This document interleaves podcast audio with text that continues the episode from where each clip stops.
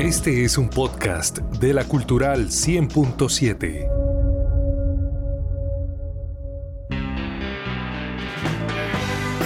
En Opina Santander es el momento de fútbol vinilo con Freddy Josué Niño.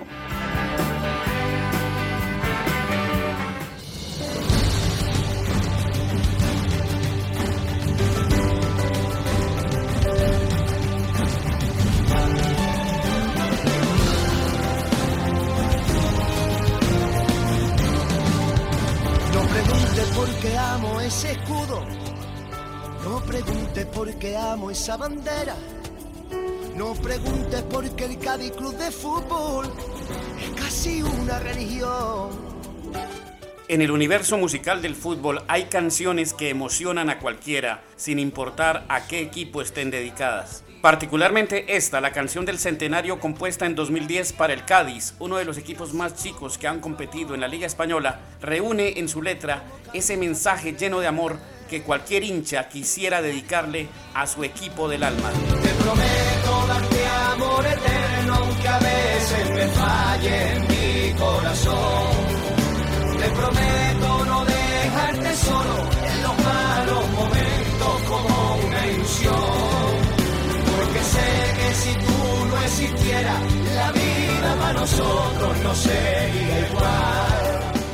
La sola mención del Cádiz, adornada con este marco musical, nos evoca a uno de esos personajes poco menos que míticos que el fútbol nos ha regalado.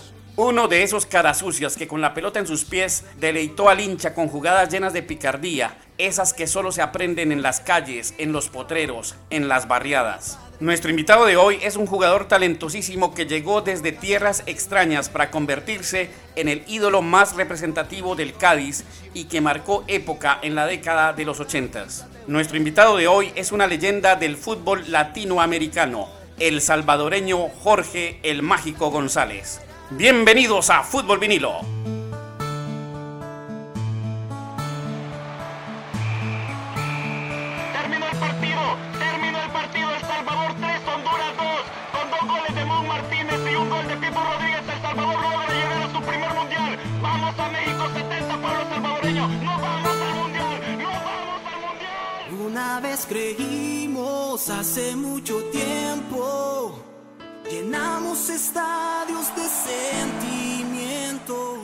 El Salvador, el pulgarcito de América, clasificó por primera vez a una Copa del Mundo en México 70 luego de aquel penoso episodio que la historia llamó la guerra del fútbol. Fue una noche en el Estadio Azteca de México. Los salvadoreños le dieron esa alegría a su pueblo derrotando a Honduras en un dramático juego. Once años después, la selección blanqueazul repitió la hazaña, dejando en el camino a México y cruzó el Atlántico para disputar un nuevo Mundial de Fútbol.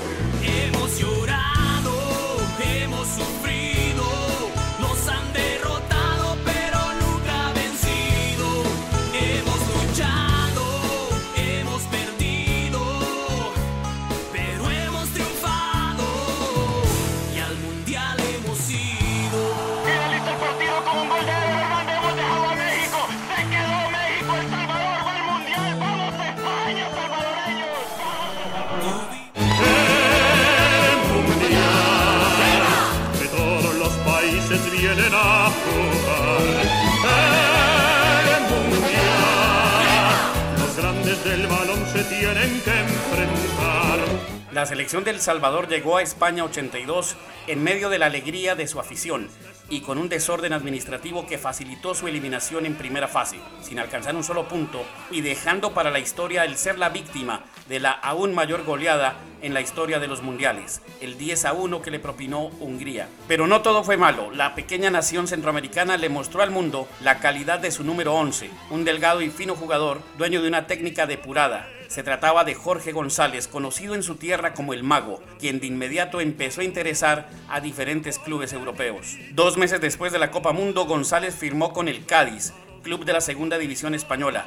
Fue cuestión de unos cuantos partidos para que la prensa pasara de llamarlo mago a mágico, todo a partir de jugadas y goles espectaculares que llevaron de nuevo al club andaluz a primera división. Un sentimiento que llevo dentro hasta que me muera.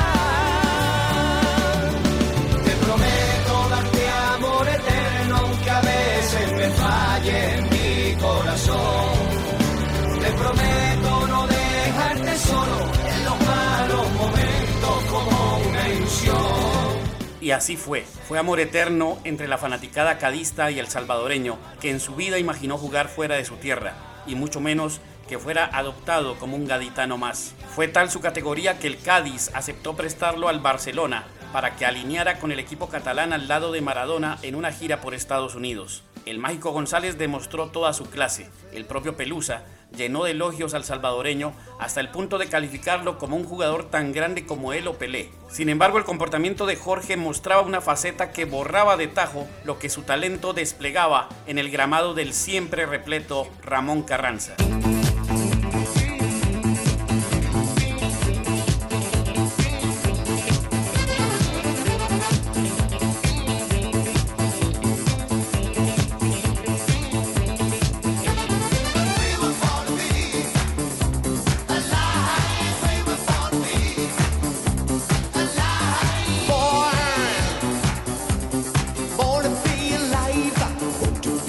Así como Jorge asombraba a propios extraños con su habilidad, con piezas maestras como aquel gol en el que dejó en el camino a medio equipo del Barcelona, también desplegó todo su encanto en las noches de Cádiz. Fiestero, amigo de la disco, el mágico González no dormía, o por lo menos no en las noches. Sus llegadas tarde a los entrenamientos se hicieron repetitivas.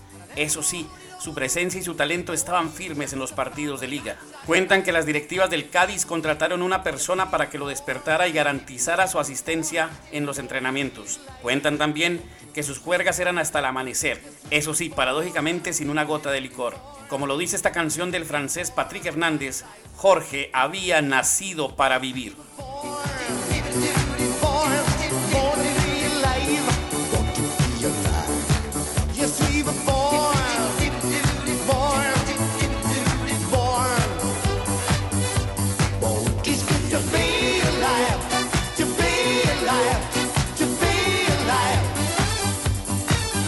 El crack salvadoreño lo admitía.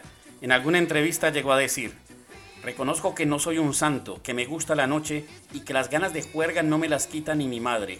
Sé que soy un irresponsable y un mal profesional y puede que esté desaprovechando la oportunidad de mi vida. Lo sé, no me gusta tomarme el fútbol como un trabajo.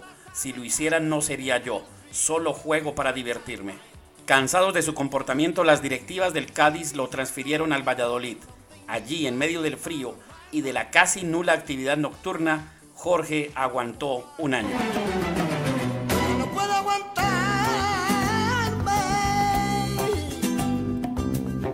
porque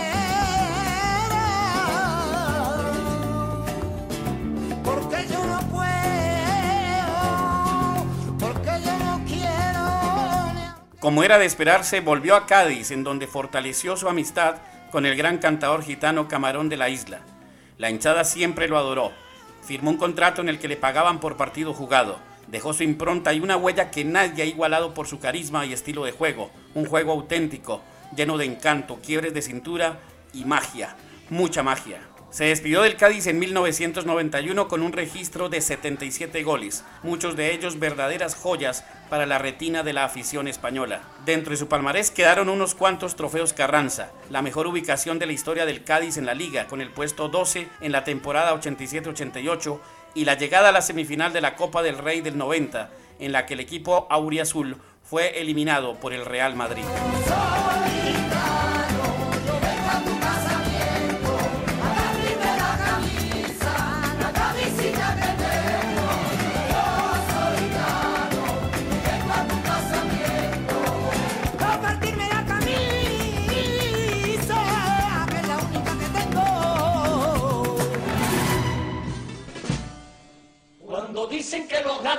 No nacen en Cádiz, allí donde nazcan eso les da igual. Sé de uno que en El Salvador quiso Dios que naciera. Sé de un loco que sigue tan loco que hasta su locura resulta genial. Sé de un indio que tiene en los pies su manera de ser, su varita y su chistera. Pero de su paso por Cádiz, lo mejor es el cariño absoluto que le brindó la afición, la cual a ritmo de copla sigue añorando a ese ídolo díscolo que los alegró con sus gambetas, caños y goles. Y cuando le dio la gana, a golpe de filigrana, a la afición más pagana convirtió a la religión, la de los cadistas buenos, los viernes al nazareno y los domingos al terreno del greñudo del balón. El mágico González cerró su carrera en El Salvador, donde fue campeón de liga con el FAS, equipo con el que en el año 79 ya había ganado la Copa de Campeones de la CONCACAF. Sin embargo, su máximo reconocimiento se lo dio la FIFA al nombrarlo como integrante del Salón de la Fama del Fútbol Mundial. Pero somos tan absurdos y a veces tan poco hombre que a una escuela de fútbol aquí le ponen de nombre el de un futbolista inglés que a mí no me vale. Una escuela de fútbol de Cádiz es el único nombre que puede tener.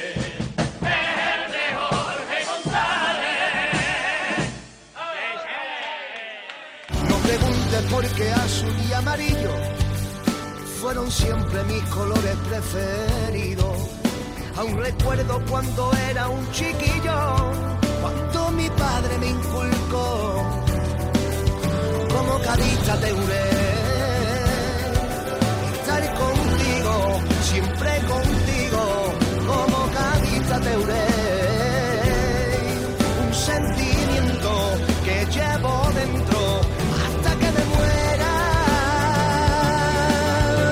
Con la edición de Alex Cárdenas y con el deseo sincero porque tengamos un mejor país para todos, los dejo con los acordes finales de la canción del centenario del Cádiz, el querido equipo costero que disfrutó al máximo de la magia de Jorge González, el más grande futbolista de El Salvador. Soy Freddy Josué Niño Leal, los espero con más historias en Fútbol Vinilo.